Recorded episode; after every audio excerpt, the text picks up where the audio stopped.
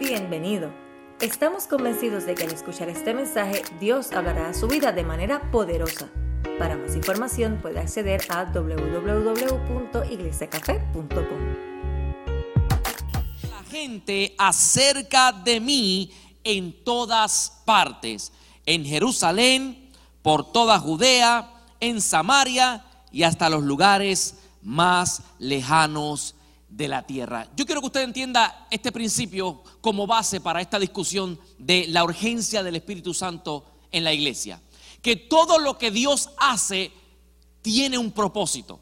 Ese fue mi encabezado en la primera plenaria, ¿verdad que sí? Pero todo propósito de Dios tiene un recurso. ¿Ok? Todo lo que Dios se ha dispuesto a hacer tiene un recurso. Una iglesia saludable tiene y utiliza el recurso del Espíritu Santo.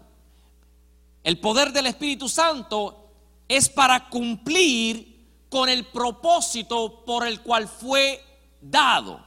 Y yo quiero que entienda esto, cada misión, cada obra, cada trabajo, cada empresa, cada mandato que Dios ha asignado al hombre, se lo ha asignado con un recurso.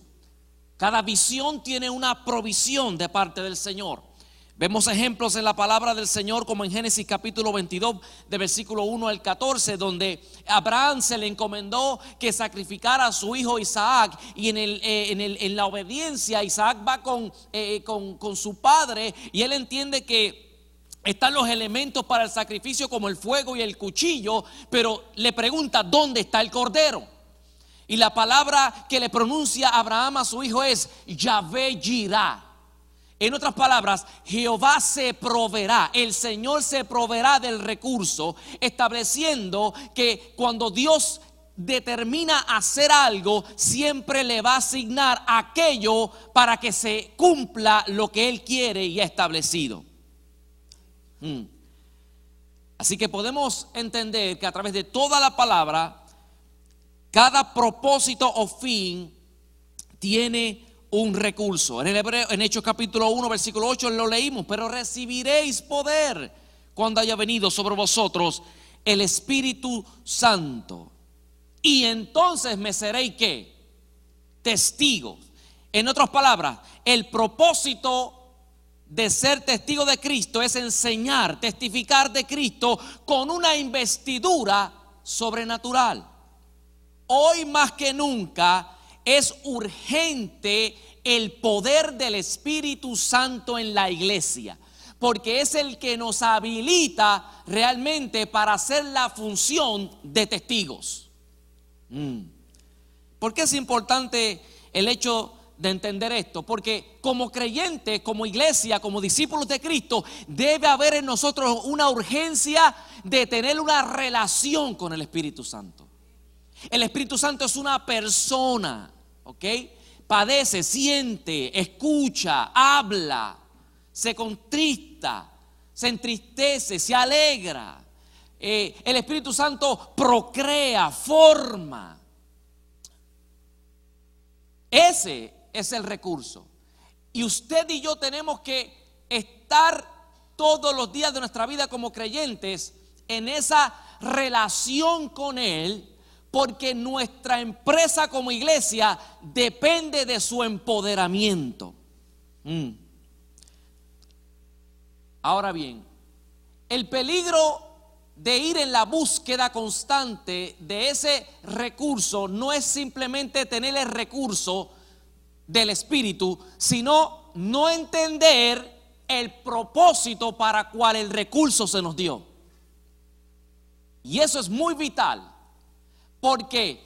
Porque si perdemos de perspectiva para qué se nos dio el recurso, estaremos simplemente buscando la experiencia de que se nos pare los pelos, de que podamos estremecernos, de Zika manda en casa.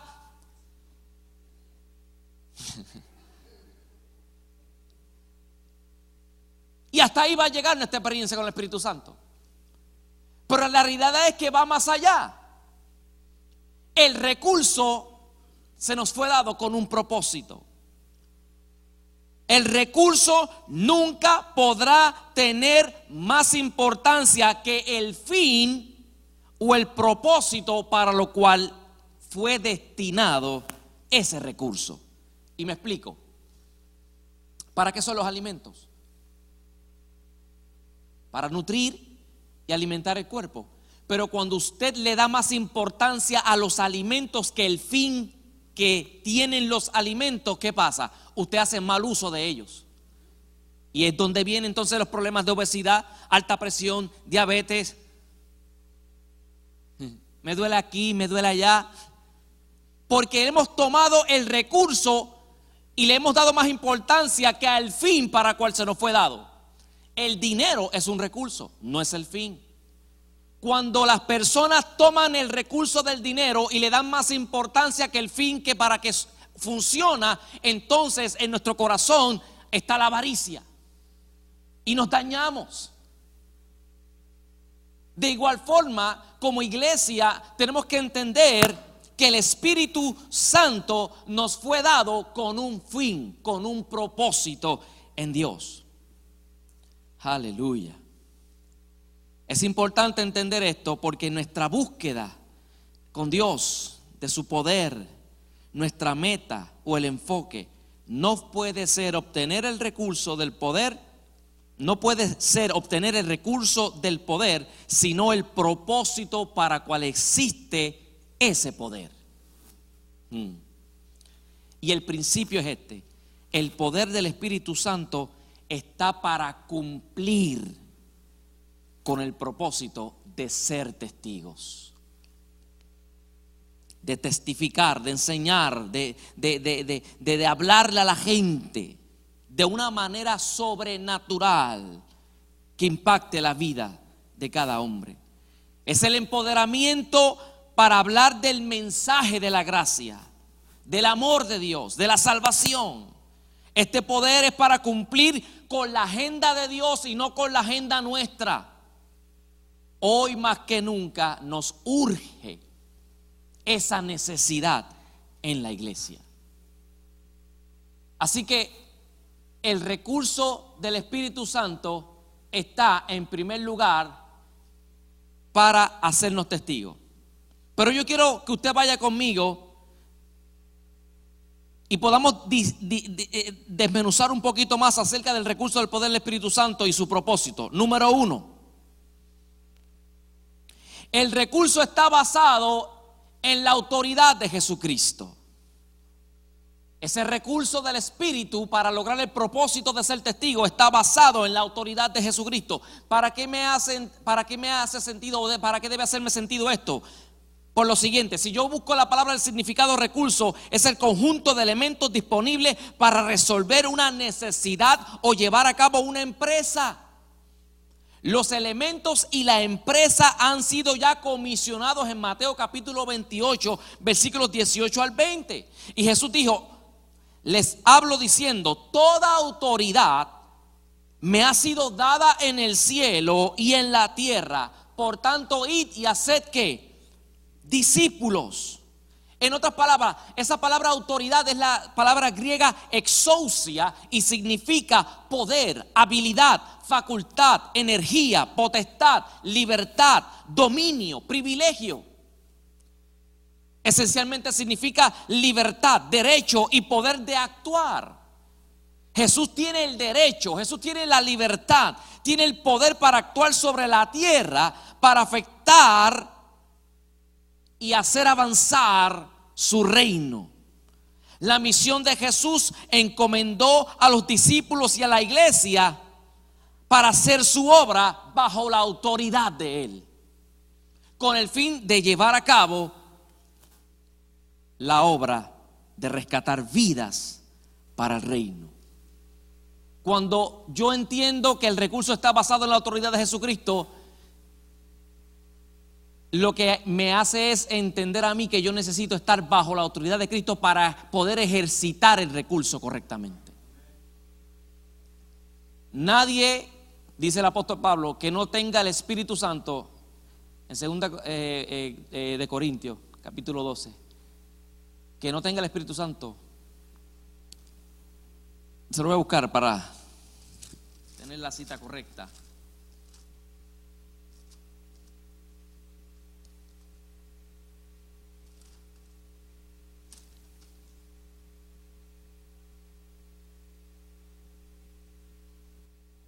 Ajá, 12.3, Primera de Corintios debo decir. Por lo tanto, quiero que sepan que nadie que habla por el Espíritu de Dios maldice a Jesús. Y nadie puede decir que Jesús es el Señor, excepto por el Espíritu Santo. Solo estando bajo la autoridad de Cristo, podemos ejercer correctamente nuestra misión como iglesia. Habilitados por el Espíritu Santo. Dos, el recurso del Espíritu Santo y su propósito. El recurso empodera la comisión. El recurso empodera la comisión. La comisión incluye no solo el mandato, sino también la provisión de su presencia personal por medio del Espíritu para aquellos que le obedecen. En otras palabras, usted puede ir confiado a hacer lo que Dios le ha llamado a hacer, de cumplir la misión, porque ya se nos garantizó un poder sobrenatural para que eso ocurra. El día que usted haga lo que haga, pensando que solo puede hacerlo con sus habilidades naturales, le va a pasar como aquellos que cogieron una tunda en el libro de los hechos que se pusieron a reprender unos demonios. Y los demonios le dieron una arrastrada. Conocemos al apóstol, conocemos a Jesús, pero ¿quiénes son ustedes? Aleluya. El Espíritu Santo empodera la comisión, nos habilita con un poder sobrenatural. Tres, yo quiero avanzar. El recurso es poder en sí mismo. El recurso del Espíritu Santo, la urgencia del Espíritu Santo en nuestra vida es poder en sí mismo. Dice, y recibirán qué? Poder cuando haya venido sobre nosotros el Espíritu Santo. La palabra traducida poder en este versículo es la palabra griega dunamis, que a su vez de donde viene la palabra dinamita. La palabra Dunamis significa habilidad para desarrollar o realizar una actividad. Es una capacidad sobrenatural para cumplir con el mandato de Cristo. Es el poder que reside en algo o alguien por virtud de su naturaleza para impulsar o poner hacia adelante algo. Ese poder cual dinamita tiene la facultad de crear unos cambios. Cuando usted pone una dinamita en un lugar que necesita ser implosionado, ¿qué pasa? Cambia de forma. El poder del Espíritu en la vida del ser humano lo que hace es implosionarlo de tal forma que su vida cambie, que lo lleve al conocimiento verdadero de Cristo. Como les decía hace un rato, el reino es espiritual, por lo tanto, el problema del hombre es espiritual. Así que para extender el reino de Dios, para cumplir y comunicar el mensaje que resuelve el problema del hombre, solo hay una forma, investidos por la habilidad del Espíritu de Dios. El recurso, esa autoridad, está basada en la autoridad de Jesucristo, por lo tanto mi vida debe estar bajo la autoridad de Cristo. El recurso empodera la comisión, usted puede ir y hacer lo que Dios le mandó a hacer ¿Por qué? Porque Él asegura que Él está con usted. Y tres, el recurso es poder en sí mismo. Usted tiene en sus manos, con el Espíritu Santo en su vida, la facultad de hacer cosas y proezas grandes en el mundo espiritual. No tiene que estar esperando porque el pastor venga y llore. A las 3 de la mañana cuando escucha un ruido en el closet, ay, ay, ay, ay.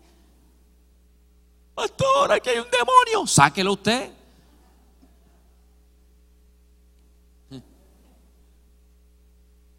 Ay, ahora qué voy a hacer con mis hijos. Ore el Señor. Y este problema que tengo ahora en el grupo. El poder del Espíritu Santo puede resolver. Mire, van a llegar reuniones, créame, van a llegar reuniones de su grupo que el Espíritu de Dios se va a meter de tal forma que va a tomar el control. Hmm. Y todo lo que estaba planificado, que siempre debemos tener planes y estar ordenados, no me vaya a malinterpretar. Pero va a llegar el momento en que el Espíritu entra con su poder y va a tomar esa reunión o, esa, eh, eh, eh, esa hora que tiene de, estar en grupos y Él va a hacer lo que quiera y va a sanar y va a actuar y, la gente se va a romper y, y va a empezar a fluir y quizás no fue las notas que usted tenía. A mí me ha pasado muchas veces. Estamos en el medio de la adoración y, yo soy muy responsable. Si hay algo en mi vida de, ministerio que tengo muy claro, muy responsable, es el, alimento que debo darle a las ovejas, a la gente del, Señor. Ustedes son alguien que se nos han eh, puesto a nuestro cuidado. ¿no? Nosotros no somos dueños de nadie, ¿ok? Y tenemos que tener esa sensibilidad de entregar lo mejor posible el alimento del Señor. Pero en ese, en ese, en ese prepararnos siempre vamos equipados, pero ha habido momentos en que eh, el tiempo de alabanza ha sido tan brutal que el Espíritu de Dios ha empezado a ministrar, a ministrar y, y cuando está la pastora Brenda ahí, usted sabe que eso es fuego.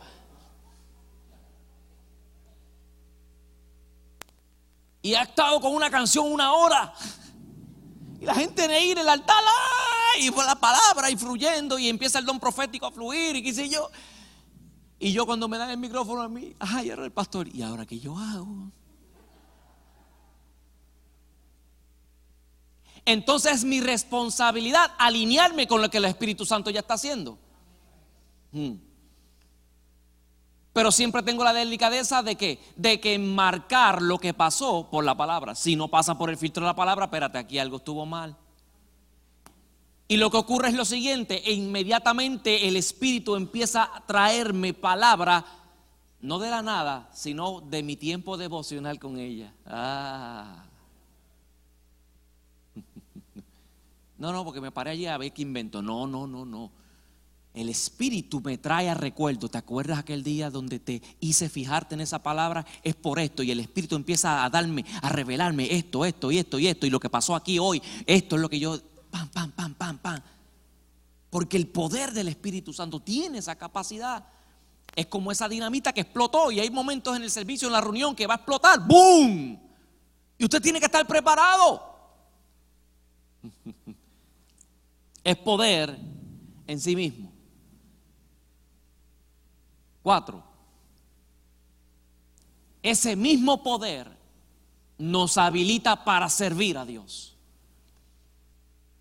Ese mismo poder nos habilita para servir a Dios. Y yo quiero que vaya a Hechos capítulo, a, perdón, Evangelio de Juan capítulo 16.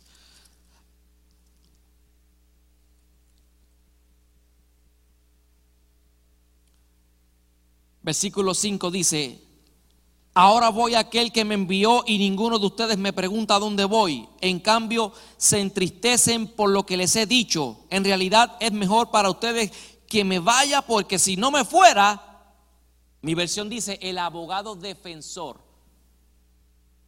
Reina Valera dice como el consolador.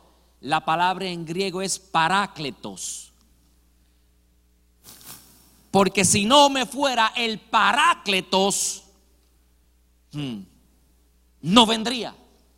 En cambio, si me voy, entonces se lo enviaré a ustedes y cuando Él venga, convencerá al mundo de pecado y de la justicia de Dios y del juicio que viene. Ese poder está para ayudarlo a usted a servir, porque el nombre que se le asignó a él, Parácletos, lo que significa en esencia es uno que está al lado de para ayudar también tiene una connotación legal como abogado defensor, aquel que está a tu lado para defenderte cuando tú estás metido en un lío. También tiene la idea eh, o el pensamiento de Paráclito como aquel que puede consolarte, instruirte. La habilidad del Espíritu Santo como Paráclito es para interceder por ti. Wow. Me conviene tener a alguien hacia mi lado, ¿sí o no? Es más, es más, me maravilla las palabras de Jesús. Les conviene que yo me vaya. A ustedes les conviene que yo me vaya. Lo que le está diciendo a la iglesia, a los apóstoles desde ese momento es, quienes ustedes necesitan presencialmente en la tierra, ahora no es a mí, es al Espíritu Santo. Mm.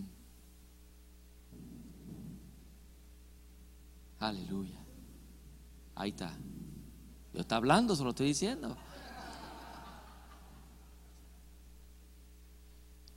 Ese mismo poder me habilita para servir.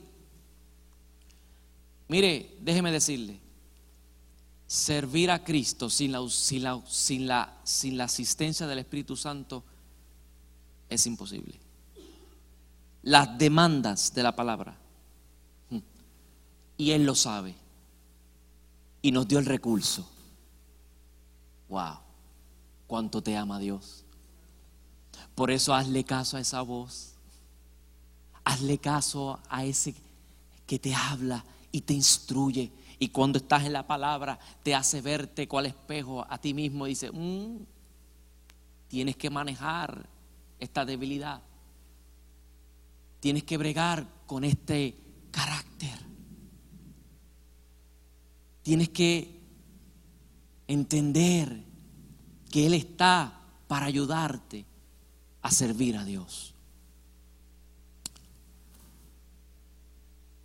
Cinco, el Espíritu Santo es el cumplimiento de una promesa. Hechos capítulo 5, versículo 4 lo leímos, ¿verdad que sí? No vayan de Jerusalén, sino que el Padre les enviará qué? El regalo. Es el cumplimiento de una promesa. Lo que significa es lo siguiente. Dios es un Dios que cumple. Lo que te prometió, Él lo va a cumplir. Y como evidencia de todas las bendiciones que nos esperan, dice la palabra que nos dio al Espíritu como las arras de nuestra herencia. Esa palabra arras lo que significa es como un adelanto, como un pago por adelantado, como un dote. Mm. Si eso es aquí, con todas las bendiciones que el Señor nos pueda dar a través del Espíritu, imagínense cuando estemos allá en sus moradas. Ese cumplimiento de una promesa. Y por último, en este subtema, empodera al creyente para ser un testigo. Empodera al creyente para ser un testigo. Y hemos hablado a la saciedad sobre qué es un testigo en estos días, ¿verdad que sí? Uno que ha visto, ha oído, ha percibido presencialmente una acción, una vivencia, una experiencia, un acontecimiento que luego puede hablar de él a otros. So que en esencia ser testigo se trata no de nosotros, sino se trata de él. En el Nuevo Testamento el término griego para testigo es martus. Martus. De donde más tarde surgiría la palabra mártir. Cuando hablamos de ser un testigo empoderado con el Espíritu Santo, estoy diciendo que es ser un creyente que entrega su vida enteramente a Cristo. Un mártir es aquel que no negó la fe y murió por Cristo físicamente en el contexto de ser testigos empoderados con el Espíritu Santo, de ser martus, estamos diciendo, toda mi vida le pertenece y la pongo a sus pies. Aleluya. Y sobre todo, que el poder del Espíritu Santo es para cumplir con la agenda de Dios. Señor, ¿Habrá llegado el tiempo de que liberes a Israel y restaures nuestro reino? Hmm. Y Jesús le contestó. Yo digo que si, que si, que si Jesús hubiera sido boricua, le hubiera dicho, a usted no le importa eso. Ustedes lo que tienen que entender es que recibirán un poder para poder ser mis testigos. Hmm. Ellos estaban más pendientes en su agenda como nación que la agenda de Dios. Y Dios los trae a conciencia, los sacude y les dice, ¡hey! Todavía no han entendido. De esto no se trata. Se trata de mí. De que vayan y testifiquen al mundo de mí. De cumplamos con la agenda del Padre. ¿Usted sabe cuánta gente utiliza los recursos, los dones para agendas propias? Manipulando, socavando, mm, usurpando. Esto no es de cuánto fuego yo boto por las manos, de cuánto aceite ungido baja por la pared, sino de cuánta gente yo le hablo de Cristo. Cuánta gente viene a Cristo. Y desgraciadamente vemos hoy muchos ministerios que el púlpito se ha convertido su plataforma de ellos manifestarse, pero no de manifestar a Cristo. El encargo que tienes como mentor, como líder, es un encargo de dar a conocer a Jesús. Aleluya. Y avanzo. Pentecostés. Mire, el contexto, el contexto donde se manifestó el Espíritu Santo en el libro de Hechos, capítulo 2, es en el contexto de Pentecostés. Cuando vino el Espíritu sobre los apóstoles, sobre aquella gente que estaba reunida allí, fue el día que se celebraba, empezaba a celebrar Pentecostés, 50 días después de la Pascua. Y la fiesta de Pentecostés no es otra cosa que la fiesta de las cosechas o días de las primicias. Y eso tiene toda una connotación profética y espiritual. Dios no hace nada al azar, déjeme decirle. Todo en Dios tiene una razón. Y cuando vino el Espíritu Santo en el día de Pentecostés, lo que implica es lo, lo siguiente las primicias de un nuevo pacto. Hmm. Las primicias de un nuevo pacto. Dios le estaba dando a través del derramamiento del Espíritu Santo a la iglesia lo primero que Él quería regalar y ofrecer en el nuevo pacto en la sangre de Cristo Jesús. Las primicias de un nuevo pacto. Dos, implicaciones proféticas y espirituales de Pentecostés. El poder vino y cosechó vidas para el reino. En el mundo natural estaban celebrando la cosecha. La temporada había acabado. Todo el mundo había recogido todo lo que era posible para alimentar y habían llevado sus casas, sus graneros. Pero en ese día la implicación profética y espiritual es cosecha de vidas para el reino. El poder del Espíritu Santo en la iglesia no está para hacernos despeinar, simplemente mover los moños y brincar por las bancas. Está para llevar gente a los pies de Cristo. Hmm. Aleluya. Tres, implicaciones proféticas y espirituales de Pentecostés. El poder manifiesta y comunica las maravillas de Dios. Se lo leo. Usted sabe la historia, estoy avanzando. Estaban totalmente asombrados, capítulo 7, vino el derramamiento. ¿Cómo puede ser esto? exclamaron la gente. Todas estas personas son de Galilea y aún así los oímos hablar en nuestras lenguas maternas.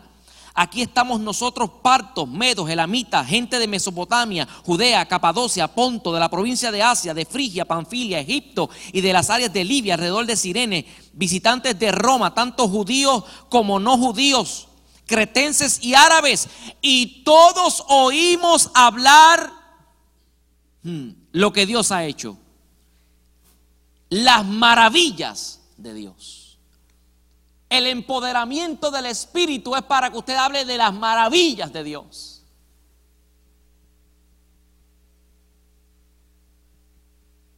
Primera de Corintios 2, capítulo 4 al 5 dice, y ni mi mensaje ni mi predicación fueron con palabras persuasivas de sabiduría sino con demostración del Espíritu y de poder, para que vuestra fe no descanse en la sabiduría de los hombres, sino en el poder de Dios. En última instancia, déjeme decirle, si hacemos las cosas por el libro, la gloria siempre se la va a llevar Dios. Al cabo, esto es de Él, no es nuestro. Usted sabe que esa es una de mis píldoras que me quitan los dolores de cabeza. Cuando estoy medio estrésico en el ministerio, en la pastoral, mm, esto es tuyo, esto no es mío. Yo simplemente administro lo que tú pusiste en tus manos, en mis manos. Mira a ver cómo resuelves esto. Recuerda, yo soy el fututo de Dios.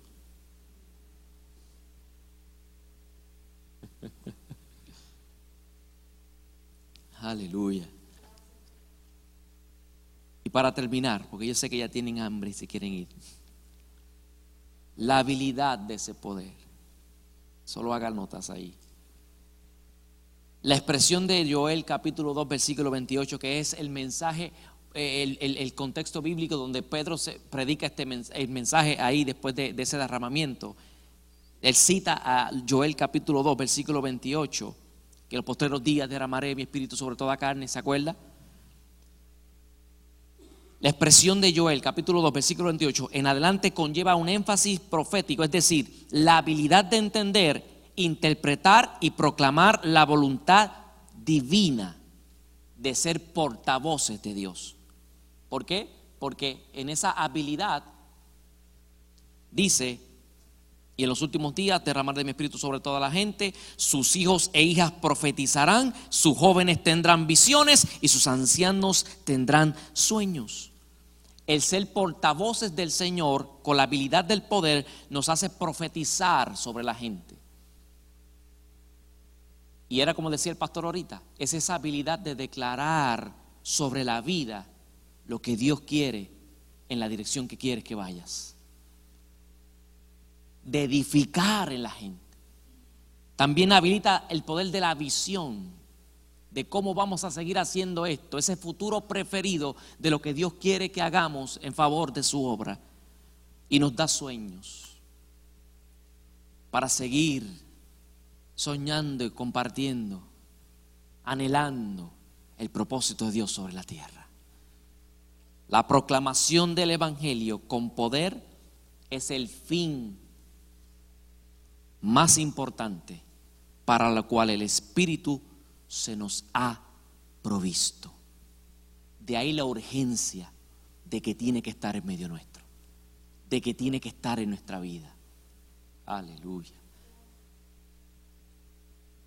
No nos enfoquemos simplemente en qué bueno, ay, ay, siento la presencia. ¿Qué estás haciendo con esa presencia? ¿Qué clase de testigo te está haciendo? ¿La estás usando con el fin correcto? ¿Está funcionando en las habilidades que Él mismo provoca y provee? Pastor, es que se me hace difícil. Bueno, para eso es tu parácletos, tu ayudador, tu consolador tu abogado defensor, aquel que va a tu lado. Y por cuanto va a tu lado, agárrale la mano fuertemente y camina con él. Ponte en pie en esta hora. Creo que rompí récord.